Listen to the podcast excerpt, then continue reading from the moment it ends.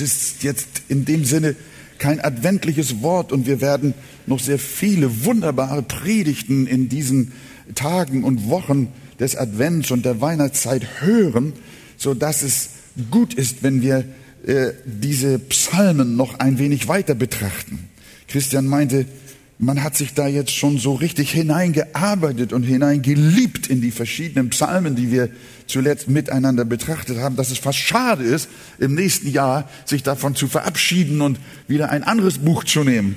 Aber wir schauen mal, wie unsere Herzen auch vom Herrn her gelenkt werden. Heute jedenfalls der Psalm 55. Dem Vorsänger mit Seitenspiel, eine Unterweisung von David. Vernimm, o oh Gott, mein Gebet und verbirg dich nicht vor meinem Flehen. Merke auf mich und erhöre mich, obwohl ich umherirre in meiner Klage und unruhig bin vor dem Brüllen des Feindes, vor der Bedrückung des Gottlosen. Denn sie überhäufen mich mit Beschuldigungen und befeinden mich grimmig. Mein Herz bleibt in mir und des Todes Schrecken ist auf mich gefallen. Furcht und Zittern kommt mich an und Todesblässe bedeckt mich. Und ich sprach, oh hätte ich doch Taubenflügel, dass ich davon fliegen und irgendwo bleiben könnte. Siehe, ich wollte weit wegfliehen, in der Wüste Aufenthalt nehmen. Ich wollte zu meinem Zufluchtsort eilen vor dem sausenden Wind und Sturm. Verwirre sie, Herr, mach uneins ihre Zungen, denn ich sehe in der Stadt Gewalttätigkeit und Streit. Solches geht Tag und Nacht um auf ihren Mauern und in ihrem Innern ist Unheil und Mühsal. Habgier herrscht in ihrer Mitte und von ihrem Markt weichen nicht Erpressung und Betrug. Denn es ist nicht mein Feind, der mich schmäht. Das könnte ich ertragen. Nicht mein Hasser erhebt sich wider mich. Vor dem wollte ich mich verbergen. Aber du bist es, ein Mensch meinesgleichen, mein Freund und mein Vertrauter. Wir haben einst zusammen süßen Umgang gepflogen, sind ins Gotteshaus gegangen unter der Menge. Der Tod überfalle sie. Mögen sie lebendig zur Unterwelt fahren, denn Bosheit ist in ihren Wohnungen, in ihren Herzen. Ich aber rufe zu Gott und der Herr wird mir helfen. Abends, morgens und mittags will ich beten und ringen so wird er meine Stimme hören. Er hat meine Seele erlöst und ihr Frieden verschafft vor denen, die mich bekriegen, denn ihrer viele sind gegen mich gewesen. Gott wird hören und ihnen antworten. Er, der von Alters her thront, denn sie ändern sich nicht und sie fürchten Gott nicht. Er hat seine Hand ausgestreckt gegen die, welche in Frieden mit ihm lebten und seinen Bund hat er entweiht. Seine Reden sind süß, aber Krieg hat er im Sinn. Seine Worte sind sanfter als Öl, aber doch gezückte Schwerter. Wirf dein Anliegen auf den Herrn, der wird dich versorgen und wird den Gerechten nicht ewiglich in Unruhe lassen. Du aber, o oh Gott, wirst sie in die tiefste Grube hinunterstoßen. Die Blutgierigen und Falschen werden es nicht bis zur Hälfte ihrer Tage bringen. Ich aber vertraue auf dich. Herr Jesus, hilf uns zu verstehen, was dieser Psalm uns sagen möchte. Herr, leite uns durch deinen Heiligen Geist beim Sprechen und auch beim Hören, dass wir deine Botschaft und deine Wahrheit vernehmen, die unseren Glauben stärkt und unser Gottvertrauen. Ich preise dich für deine Hilfe jetzt während der Wortverkündigung. Amen. Amen. Wir nehmen Platz. Ja, als ich diese Predigt oder diesen Psalm zugeteilt bekam, dann habe ich erst gedacht, meine Zeit, da waren doch so schöne, der Psalm 51, über den Christian letzten Sonntag gesprochen hatte, so, oh, den hätte ich ja lieber gehabt. Äh, kennt ihr das auch, dass es so Texte gibt, die euch irgendwie mehr wärmen als andere? Und so habe ich irgendwie anfangs eine gewisse Distanz auch zu diesem Psalmtext gehabt und bat den Herrn, mir doch zu helfen. Und dann habe ich auch gebetet und gelesen, was andere Männer Gottes auch zu diesen Versen gesagt haben. Und da bin ich also auf eine sehr, äh, eine Gnade, ja, Gottes Gnade hat mir in diesem Psalm etwas gezeigt, was ich bislang beim Lesen dieses Textes über Jahre hinweg nicht so gesehen habe. Es geht nämlich im Besonderen darum, wie wir mit Enttäuschung, Bitterkeit und möglicherweise sogar aufkeimenden Rachegedanken fertig werden können, die uns hier ja in diesen Texten offensichtlich entgegenkommen. Offensichtlich war einer der besten Freunde Davids zu seinem Feind geworden. Und das schmerzte ihn furchtbar, dass sich sein innigster Vertrauter gegen ihn gestellt hat. Äh, das konnte David nicht verwinden. Und dann sehen wir hier, dass es wie ein Schrei aus seiner Seele kommt, wie er sich auseinandersetzt mit seinen Feinden, die bis vor kurzem noch seine engsten Freunde gewesen sind. Ihr müsst mal Vers 13 euch anschauen. Ich glaube, das ist so ein bisschen, sind so die Dreh- und Angelverse, äh, Vers 13 bis 15. Da sagt er, denn es ist nicht mein Feind, der mich schmäht. Das könnte ich ertragen. Nicht mein Hasser tut groß gegen mich. Vor dem wollte ich mich verbergen. Aber du bist es, ein Mensch meinesgleichen, mein Freund und mein Vertrauter. Wir hatten doch innige Gemeinschaft miteinander und sind zum Haus Gottes gegangen mit der Menge. Das hat ihn gequält. Nicht irgendwelche Leute, nicht irgendwelche Gottlosen, sondern Menschen seines Herzens, Menschen seiner Liebe. Wenn ihn sein Feind geschmäht und sein Hasser gegen ihn agiert hätte, dann wäre das verkraftbar gewesen. Dass aber sein Freund und Vertrauter mit dem ihn innige Gemeinschaft verbunden hat, mit dem er so lange zusammen gebetet und Gottesdienst gefeiert hat, dass sie auf einmal die Seite gewechselt haben, das verletzte das Innerste seiner Seele. Und da kommt natürlich die Frage sofort auf, haben dich auch schon mal Menschen, Freunde, nahe Verwandte, Familienangehörige, Menschen, die du geliebt hast und von denen du glaubtest, dass sie dich auch lieben und du ihnen vertrauen kannst, haben sie dich auch schon mal verletzt? Hast du sowas erlebt? Dass dir deine Liebsten Böses angetan haben? Vielleicht sind es verletzende Worte deines eigenen Ehepartners. Vielleicht war es sogar ein Akt der Gewalt oder des Missbrauchs. Manchmal lesen wir das heute und hören davon, auch in der Familie. Manchmal, vielleicht bist du gerade auch heute darüber bekümmert, dass du versucht bist, bitter zu werden. So wie offensichtlich auch David mit diesen Gefühlen hier in dem ganzen Psalm kämpfte. Und dieser Psalm 55, der ist mir dann vor diesem Hintergrund ein, eine gewaltige Hilfe geworden. Viele Ausleger vermuten, dass David hier auf den Verrat sowohl seines eigenen Sohnes Absalom anspielt, als auch auf Ahitophel, der Davids engster Ratgeber gewesen ist.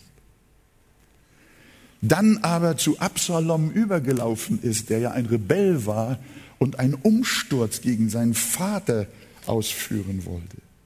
Und David musste mit seiner ganzen Familie, ich kann nur kurz das streifen, aber Bibelleser kennen ja den gesamten Zusammenhang auch dieser Geschichte. David musste mit seiner ganzen Familie und allen seinen Leuten Jerusalem verlassen und die Flucht antreten. Und wie schmerzhaft muss es für David gewesen sein, dass sein vertrauter Freund Ahitophel seinem Sohn dem Rat gibt. Das müsst ihr euch mal vorstellen.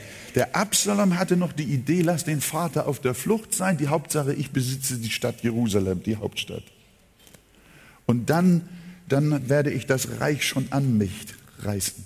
Aber der Ahitophel, der während der ganzen Regierungsjahre den König David beraten hat und ein Freund war, der sagt jetzt zu Absalom, Absalom, weißt du was, du machst einen ganz großen Fehler wenn du nicht deinen Vater verfolgst, bis du ihn geschnappt hast und ihn getötet hast, wird deine Revolution scheitern.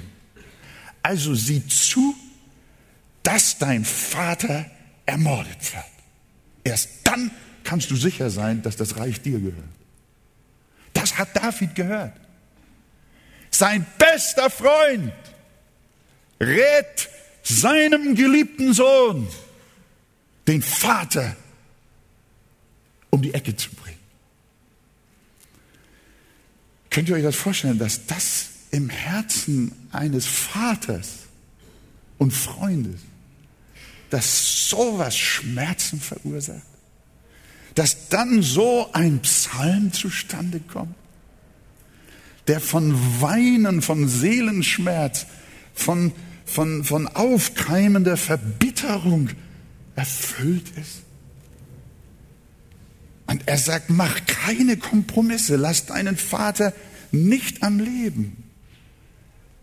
Wir wissen, wie die Geschichte dann ausging. David hat zu Gott geschrien, Herr, vereitle den Ratschlag Ahitophels. Und Gott hat das Gebet erhört. Ahitophel hat sich nachher selber erhängt und Absalom verfing sich mit seinen Haaren im Geäst eines Baumes, dass Joab kam und ihn dreimal in sein Herz stieß. Und nach alledem, und da können wir sehen, wie zerrissen, wie, wie, wie, wie, wie wechselvoll die Gefühle dieses Mannes gewesen sind, als er dann die Botschaft hörte, dann schrie der König, mein Sohn Absalom, mein Sohn, mein Sohn Absalom, Ach, dass ich doch an deiner Stelle gestorben wäre. O Absalom, mein Sohn, mein Sohn. Der Mann muss geweint und geheult haben.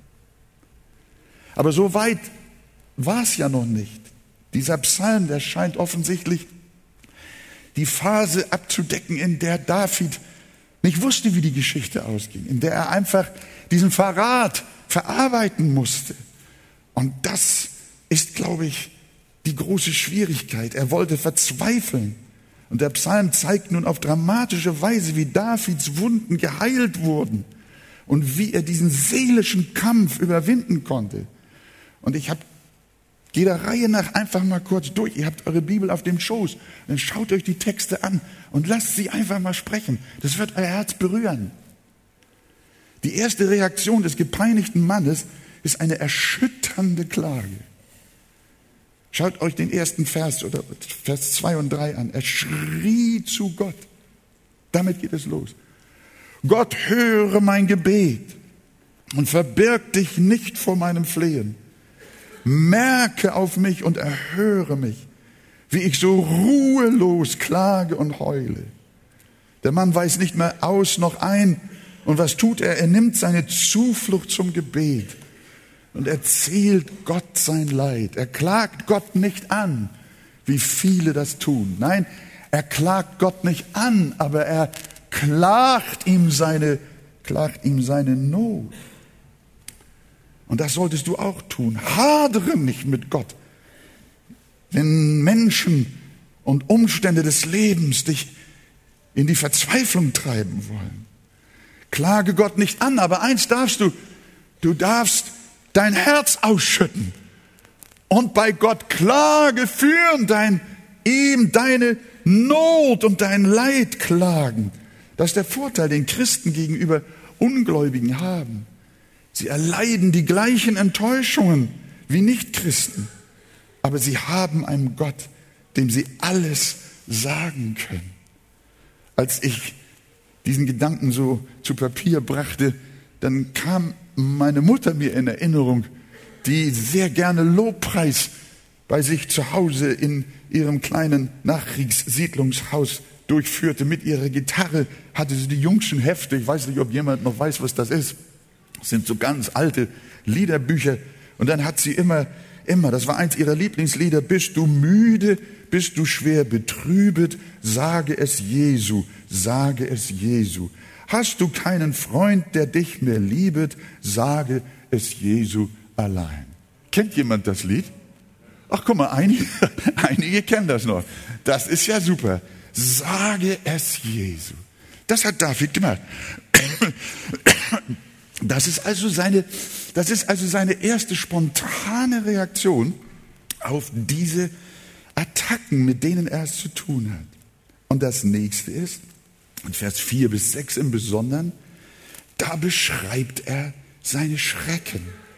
Wir sehen in Vers 4 bis 6, lest einmal, der Feind schreit und der Gottlose bedrängt mich, denn sie wollen Unheil über mich bringen und sind mir heftig gram. Mein Herz ängstigt sich in meinem Leibe und Todesfurcht ist auf mich gefallen. Furcht und Zittern ist über mich gekommen und Grauen hat mich befallen. Er ist ein Kriegsmann, eigentlich ein kühner, mutiger Mann. Jetzt hat er Angst. Todesangst. Kannst du auch, kennst du solche Angst auch und solch ein Grauen, wenn Menschen an deiner Demontage arbeiten? sie dich verleumden, sie dir deine Ehre stehlen. Beste Freunde, mit denen du auch Andacht gehalten, Lobpreis gemacht, Lieder gesungen, Stunden der Gemeinschaft erlebt hast. Wenn deine eigene Frau zu anderen schlecht über dich redet und sie Fremden spöttelnd erzählt, was du ihr im Geheimen anvertraut hast wenn sie wie eine Delila gemeinsame Sache mit deinen Kritikern macht? Eben noch haben Menschen, die ihre Loyalität versichert und dir zugesagt, mit dir durch dick und dünn zu gehen, und über Nacht stellen sie sich gegen dich. Und du weißt gar nicht, wie das passiert ist. Und sie sprechen die übelsten Dinge über dich. Das zermürbt. Das treibt dir nachts den Schweiß aus den Poren. Das geht an die Substanz, dass Furcht und Zittern, ja sogar Todesfurcht auf uns fällt. Das bricht einem das Herz. Und wir sehen hier den Menschen David, der zwischen Angst und Gottvertrauen hin und her geworfen war. Wir haben darüber ja äh, bei einem der Psalmen letztens gesprochen, wie, wie beide Elemente auch in diesen Gesängen und Gebeten da sind. Der natürliche Mensch, der alte Mensch, das Fleisch auf der einen Seite und dann auch der Heilige Geist auf der anderen Seite. Das, das schwingt hier auch wieder mit. Die Natur, die Doppelnatur des erlösten Menschen, die hier durchkommt. Und die Frage ist natürlich, wie geht es dir heute Morgen? Mag sein, dass Menschen auch hier jetzt mit offenen Wunden sitzen, die vielleicht aus der letzten Woche stammen oder von früher her. Die Frage ist, blutet dein Herz, wenn du an deine gestrigen Freunde denkst, auch an deine Kinder vielleicht, die nichts mehr von dir wissen wollen, die nicht mehr nach dir fragen, und dein Bruder, der dich um dein Erbteil betrogen hat, an deine Kinder, die dich, sich von dir abgewendet haben, an deinen Ehepartner, der dir einst seine Liebe schwor, bis dass der Tod euch scheidet und nun mit einer anderen ins Bett geht. Das ist hart, das ist bitter. Du bist sonst ein Kämpfer wie David. Du fürchtest dich normalerweise nicht, sondern du hast sogar Riesen erschlagen, wie auch der junge Mann hier in der Bibel. Aber das, was du jetzt erlebst, das erschreckt auch deine Seele und das macht sie mürbe und das will dir die Lebenskraft rauben. Das, äh, hier siehst du in diesem Psalm, wie es dir selber geht und bist ein Gefährte mit David. David konnte nicht mehr. Und was, was, was entfaltet er jetzt in den nächsten, nächsten Abschnitt seines Psalms? Das ist hochinteressant. Guck mal. Er wollte diesem Druck irgendwie entfliehen und nicht mehr gesehen werden. Hört mal die nächsten Verse, sieben bis neun, lest sie mit. Er seufzt und weint und ringt und sagt, oh, dass ich Flügel hätte wie die Taube. Ich würde davonfliegen, bis ich Ruhe fände. Siehe, ich wollte weit wegfliehen, mich in der Wüste aufhalten. Ich wollte zu einem Zufluchtsort eilen vor dem brausenden Wind und vor dem Sturm. Leise verschwinden wie eine Taube. Einfach alles hinschmeißen und abhauen. Wäre das nicht eine Lösung? Vielleicht an einen anderen Ort ziehen, ins Ausland oder tatsächlich sogar in die Wüste, wo dich niemand mehr findet. Manche fliehen auch wie Elia unter den Wacholder und sie wünschen sogar zu sterben. Es ist genug, so nimm nun Herr meine Seele. Ich bin nicht besser als meine Feinde. Es ist immer wieder auch in den Jahren meiner Seelsorge vorgekommen, dass enttäuschte Ehepartner, Eltern, Freunde zu mir gekommen sind, sagen, ich bin so enttäuscht, ich bin so, ich bin so kaputt, ich habe keine Kraft mehr. Ich möchte mir das Leben nehmen. Ich möchte, ich möchte mir das Leben nehmen. Ich möchte einfach abhauen. Ich kann nicht mehr. Das kennst du auch. Und manchmal wissen wir, auch Christen haben dann schon die Überdosis-Tabletten genommen. Haben, manchmal haben sie es sogar durchgeführt. Wie Gott mit ihnen umgehen wird, wissen wir nicht. Gott weiß es. Gott vergibt Sünde. Aber da sehen wir, wir schauen ins Herz dieses Mannes, dieser mächtige, starke, siegreiche König ist zerbrochen, kann nicht mehr. Ich hau ab wie eine Taube. Will ich davon fliehen? Elia hat gesagt, es ist genug, so nimm nun Herr meine Seele. Ich bin nicht besser als meine Väter. Die Anfechtung zu fliehen, die ist auch bei uns immer wieder ausgeprägt. David wollte weg. Das, was böse Menschen mit ihm anstellten, war einfach zu viel für ihn. Aber ehrlich, mal ganz ehrlich, liebe Schwestern und liebe Brüder, hätte er so das Problem seiner Bitterkeit lösen können? Nein. Wo er auch hingegangen wäre, er hätte den Splitter in seinem Herzen überall mit hingenommen. Du kannst hingehen, wo du willst mit einem unversöhnten, verhärteten, enttäuschten, verkrampften und kaputten Herzen. Flucht heilt nicht. Ein anderer Ort heilt nicht. Dich kann nur Jesus heilen. Glaubt ihr das? Gott muss dein Herz verändern. Das hat Jeremia gewusst der einmal ausgerufen hat, heile du mich, Herr, so werde ich heil. Hilf du mir, so ist mir geholfen. Flucht ist keine Option. Andere Gegenden, ein anderes Umfeld wird dir nicht wirklich helfen. Du schleppst diesen Stachel mit dir rum in deiner Seele und je länger er da bleibt, umso mehr entzündet er sich und eitert und schmerzt und du kriegst bis zu deinem Tode keine Ruhe. Und es ist furchtbar, wenn wir an Sterbebetten kommen und Menschen dann immer noch sich auseinandersetzen mit den Menschen, die ihnen vor vielen Jahren böses Leid zugefügt haben. Wenn er das nicht so mit mir gemacht hätte, dann wäre mein Leben anders verlaufen. Und das hat sie aufgefressen und aufgezehrt. David, das hat keinen Sinn, wie eine Taube davon fliegen. Heimlich, still und leise. Jetzt geht es weiter. Das ist ein sehr schwieriger Teil.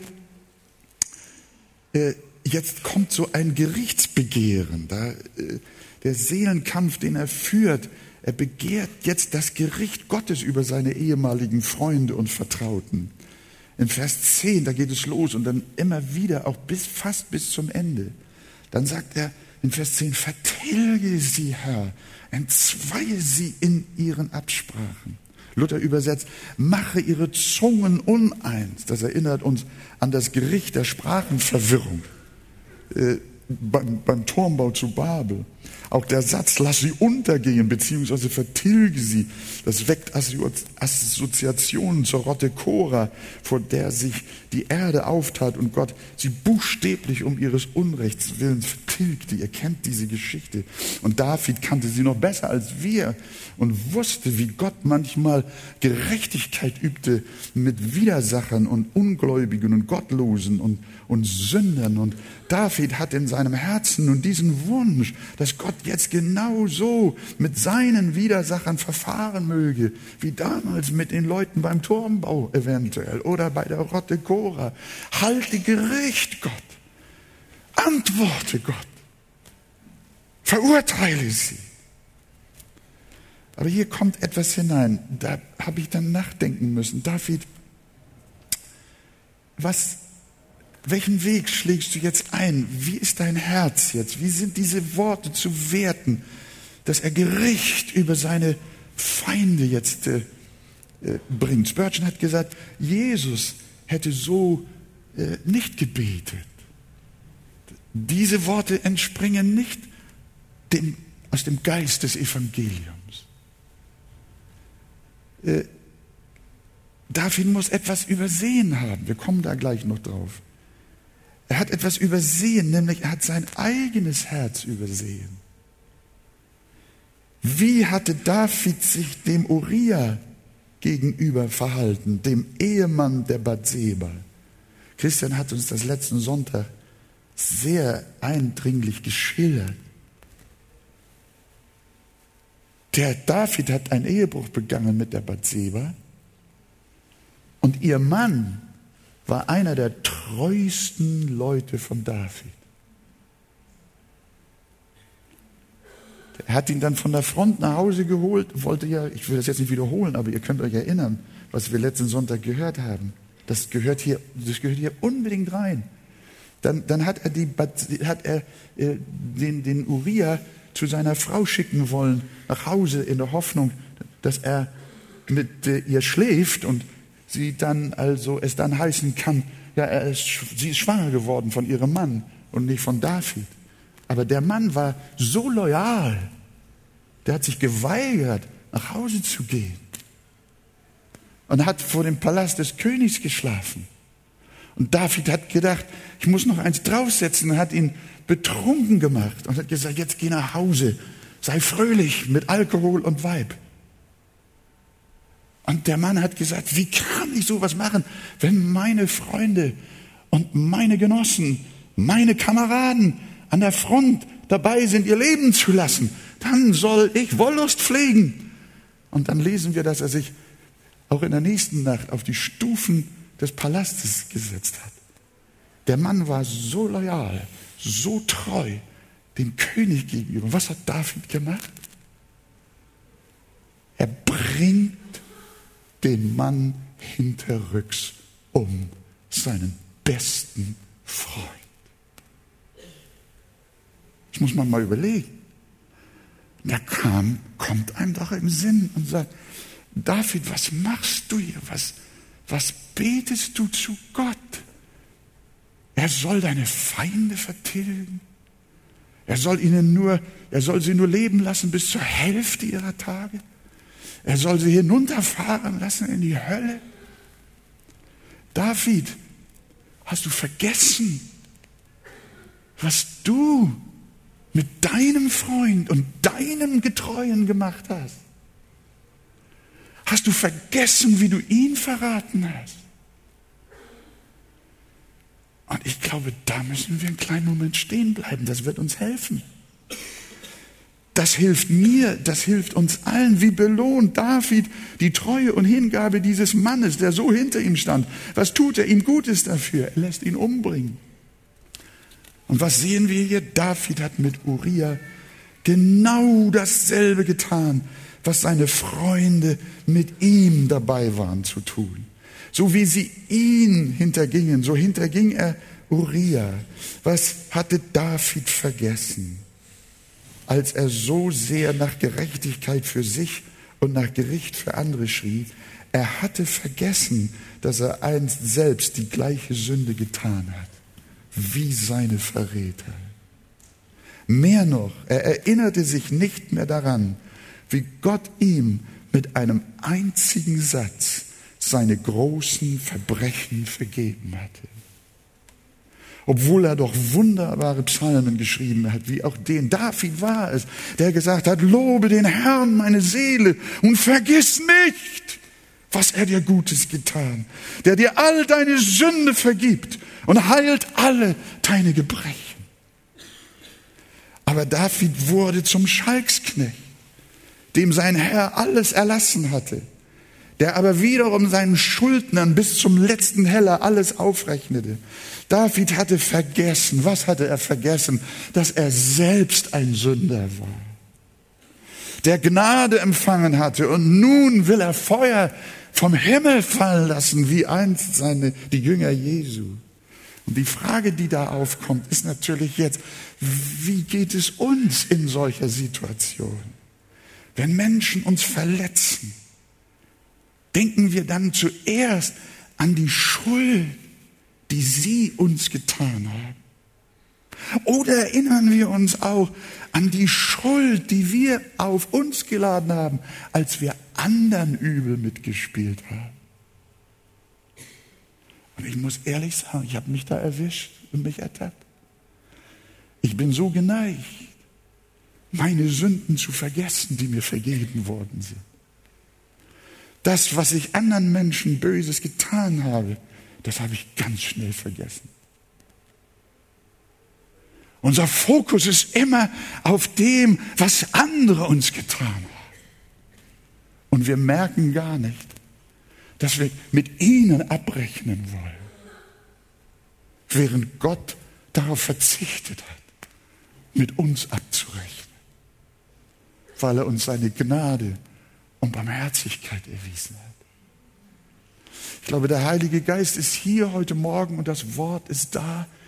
Es prüft und erforscht unsere Herzen. Gottes Wort ist wie ein zweischneidiges Schwert und es scheidet Mark und Bein und Geist und Seele. Und er will uns helfen. Was haben wir im Fokus? die Schuld derer, die sich an uns versündigt haben oder die Schuld, die wir an anderen getan haben. David war es, der im Psalm 103 auch gesungen hat, er hat nicht mit uns gehandelt nach unseren Sünden und uns nicht vergolten nach unseren Missetaten. Sofern der Osten ist vom Westen und nicht zusammenkommen kann, lässt er unsere Übertretungen von uns sein. So ist Gott. Natürlich fragen wir, waren die Bitten ausschließlich Vergeltung? Die Bitten Davids um Vergeltung ausschließlich Sünde? Ich sagte schon, nein, das können wir nicht sagen. Ich glaube, diese, diese, diese Worte, die sich nach, so, so nach Vergeltung anhören, nach, nach Rachegefühlen, äh, die haben beides in sich, wie ich das schon sagte. Die haben einerseits in sich, dass David vergisst, was Gott an ihm getan hat, dass er Barmherzigkeit vergisst. Und andererseits erinnern diese Worte aber auch an die Gerechtigkeit Gottes. Ich versuche das mal so euch zu erklären. Manchmal bete ich, wenn wir Evangelium für unsere Landversammlung haben, ne? dann, dann bete ich, Herr Jesus, lass viele Menschen zusammenkommen. Und dann sage ich natürlich, damit sie alle gesegnet werden. Tief in meinen, im, im, im, tief im Abgrund meines alten Menschen ist doch der Gedanke da, damit alle Welt sieht, wie viele Menschen wir anziehen.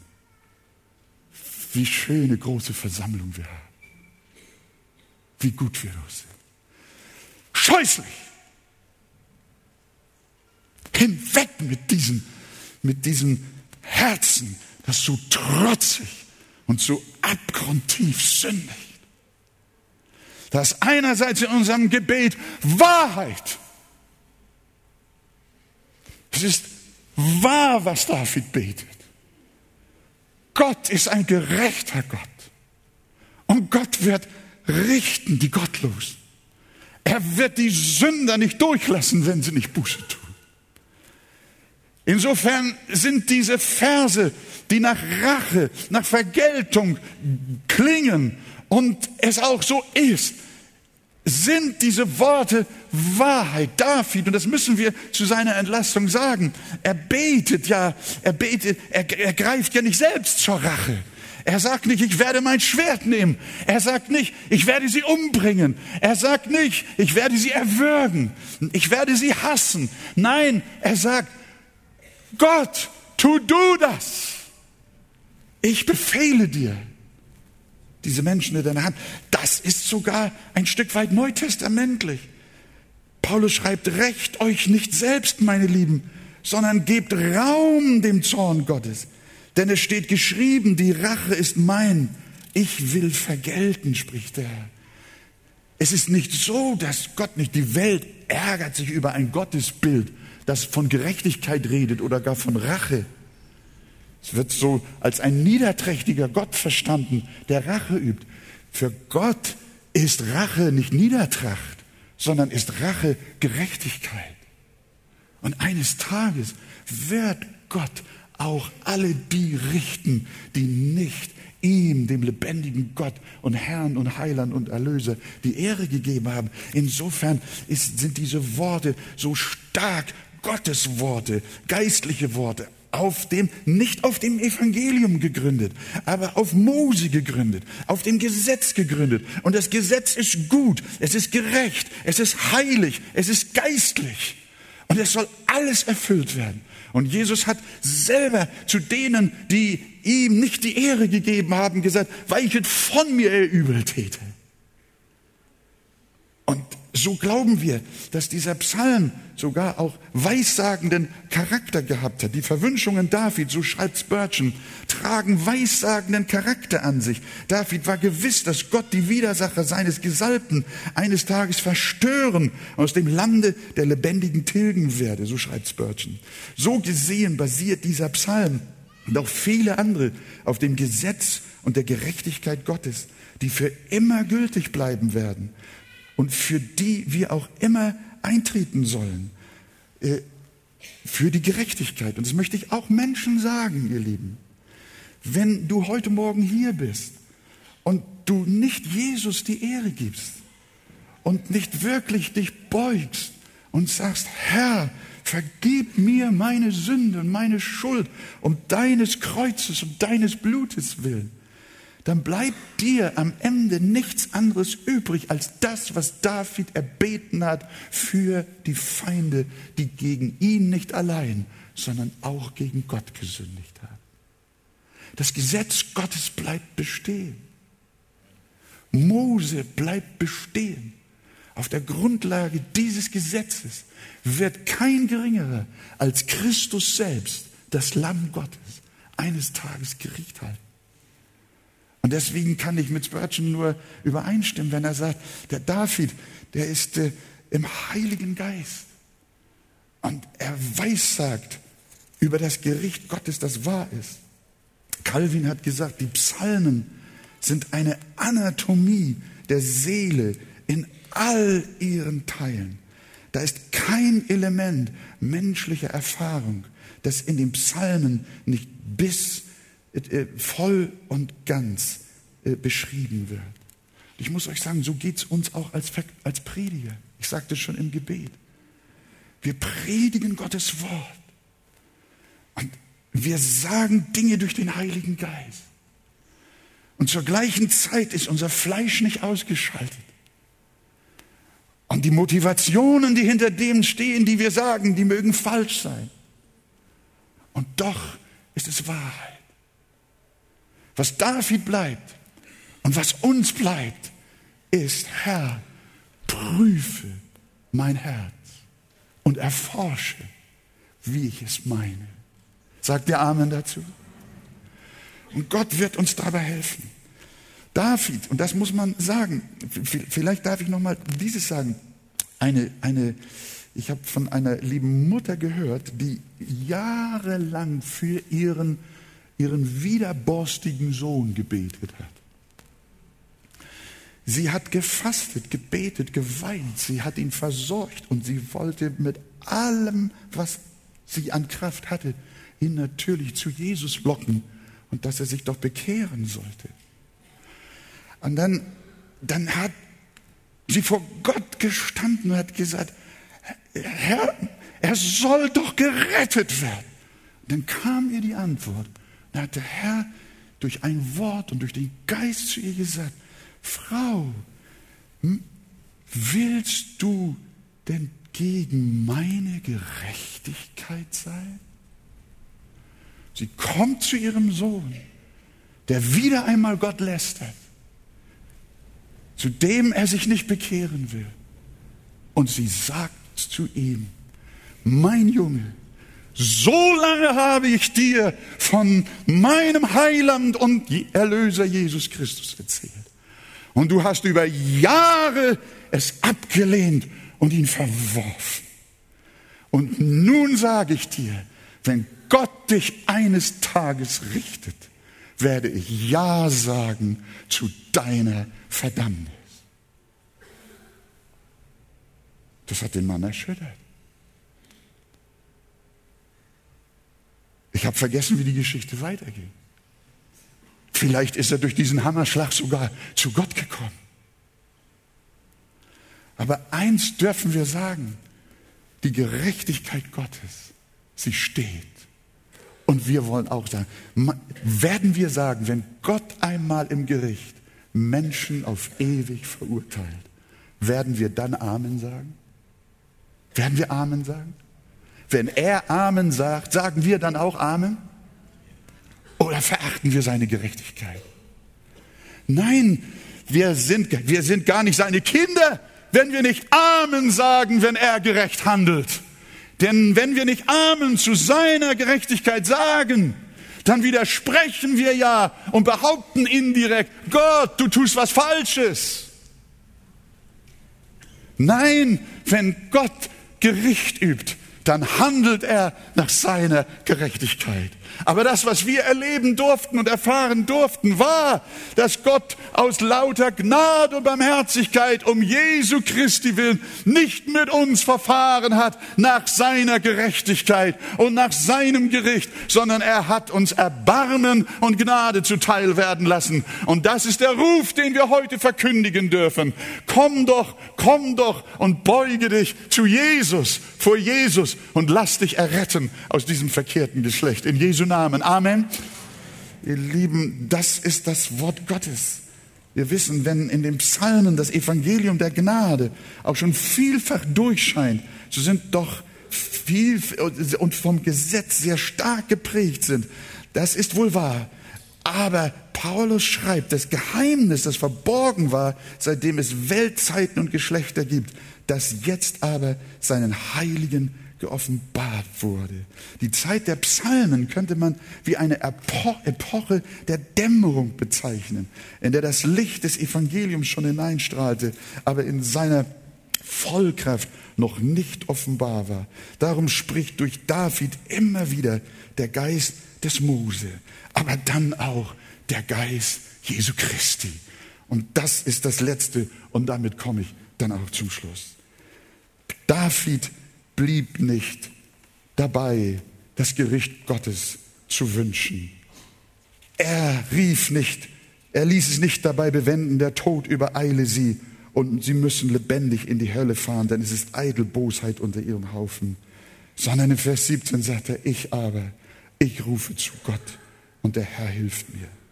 Und wenn er in Vers 23 an der Heuchelei seiner Feinde zerbrechen will, indem er herausschreit, ihr Mund ist glatter als Butter. Das, diese Bilder alleine, ne? das hast du auch schon erlebt, dass Menschen so glatt wie Butter reden. Ihre, ihr, ihr Mund ist glatter als Butter und sie haben aber doch Krieg in ihrem Sinn. Ihre Worte sind linder als Öl, diese, diese Sprache. Ihre Worte sind linder als Öl und doch sind sie gezückte Schwerter. Dann heißt es, aber als nächstes, wirf dein Anliegen auf den Herrn, der wird dich versorgen und wird den Gerechten in Ewigkeit nicht wanken lassen. Wollen wir das mal zusammen sagen? Wirf dein Anliegen auf den Herrn. Der wird dich versorgen und wird den Gerechten in Ewigkeit nicht wanken lassen. Wir haben gesehen, Davids Erschütterungen, Davids Seelenkämpfe, Davids Wahrheit und Davids Heuchelei zugleich. Wir haben gesehen, Gottes Wahrheit in der Gnade, im Gericht und in der Gnade. Und was David schließlich hier tut, durch die Gnade des Herrn. Er sagt, ich will meine Feinde loslassen. Ich will meine Kämpfe loslassen. Ich will nicht mehr dies oder das über sie erflehen, sondern ich will ganz allein mein Anliegen auf den Herrn werfen. Und ich möchte es zum Kreuz von Golgatha bringen. Er wird seine Gerechten nicht in Ewigkeit wanken lassen. Hier auch schon ein Hinweis auf das Evangelium, auf die Lehre von der Bewahrung der Gläubigen. Gott wird die Seinen nicht verloren gehen lassen, sondern sie ruhen in der Gnade. Und deshalb, liebe Schwester, lieber Bruder, deine Enttäuschungen, deine Bitterkeit, wirf sie nicht auf deine Feinde, sondern wirf sie auf den Herrn, und der wird dich versorgen. Der wird dich mit Kraft versorgen. Mit der Kraft, dass du vergeben kannst. Das erinnert uns an den ganz großen Nachkommen Davids, an den Sohn Davids, an Jesus Christus. Auch er hatte einen guten Freund. Könnt ihr euch erinnern? Einen Jünger, der alles, dem er alles Vertrauen schenkte, mit dem er diente, mit dem er aß, mit dem er trank, mit dem er lebte und Gemeinschaft hatte. Das war Judas. Aber eines Tages im Garten Gethsemane verriet er seinen Meister für 30 Silberlinge und brachte ihn auf diese Weise zu Tode. Das hat auch Jesus geschmerzt. Das hat ihm bitter, bitter wehgetan. Im Hebräerbrief heißt es, dieser hat in den Tagen seines Fleisches sowohl bitten als auch flehen mit lautem Rufen. Hört ihr Jesus? Das ist der David. Er war der Sohn Davids. Der Thronfolger dem Gott einen ewigen Thron gegeben hat. Dieser hat in den Tagen seines Fleisches sowohl Bitten als auch Flehen mit lautem Rufen und Tränen dem dargebracht, der ihn aus dem Tod erretten konnte. Und wie reagiert der Heiland auf Judas? Das sagte schon Spurgeon, sagt, Jesus hat anders gebetet als David in den Psalmen. Jesus antwortet Judas, verrätst du den Sohn des Menschen mit einem Kuss? Hat nur eine Frage an ihn. Er heißt das Unrecht nicht gut, aber er lässt es stehen. Er überlässt es Gott. Vater, vergib ihnen, denn sie wissen nicht, was sie tun. Vater, willst du, so nimm diesen Kelch von mir, doch nicht mein, sondern dein Wille geschehe. Jesus hatte auch Anfechtung, aber er wurde nicht bitter sondern er nahm seine Feinde und die damit verbundenen Leiden aus Gottes Hand. Nimm die Menschen aus Gottes Hand, die gegen dich so schwer gesündigt haben. Nimm deine Leiden. Bonhoeffer hat gesagt, kurz bevor er ermordet wurde von den Nazis, auch diesen Kelch nehme ich aus der guten Hand meines Gottes. Dieser Mann, ich weiß nicht, ging aufs Schafott oder wurde er erhängt. Er ist mit einem freien Herzen in die Ewigkeit. Sein Herz war sogar mit seinen Feinden versöhnt. David war noch nicht so weit, nicht so ganz so weit, aber er war auf dem Weg. Das Evangelium scheint durch aber äh, durch den Heiligen Geist hat er eine Vorahnung von der Herrlichkeit des Evangeliums. Und darum biss auch er sich nicht länger an der Schmach fest, die ihm seine Feinde zufügten, sondern er löste sich davon und schaute auf zu seinem Herrn, zu seinem Christus. Er überließ die Sache Gott und fand seinen Frieden. Und die letzten Worte dieses Psalms, wie heißt der allerletzte Satz in diesem Psalm? Ich aber vertraue auf dich. Wollen wir es alle zusammen sagen? Ich aber vertraue auf dich. Vertraue du auf Jesus und überlass ihm die Menschen, die gegen dich gesündigt haben und deine Seele ist frei. Lasst uns aufstehen miteinander.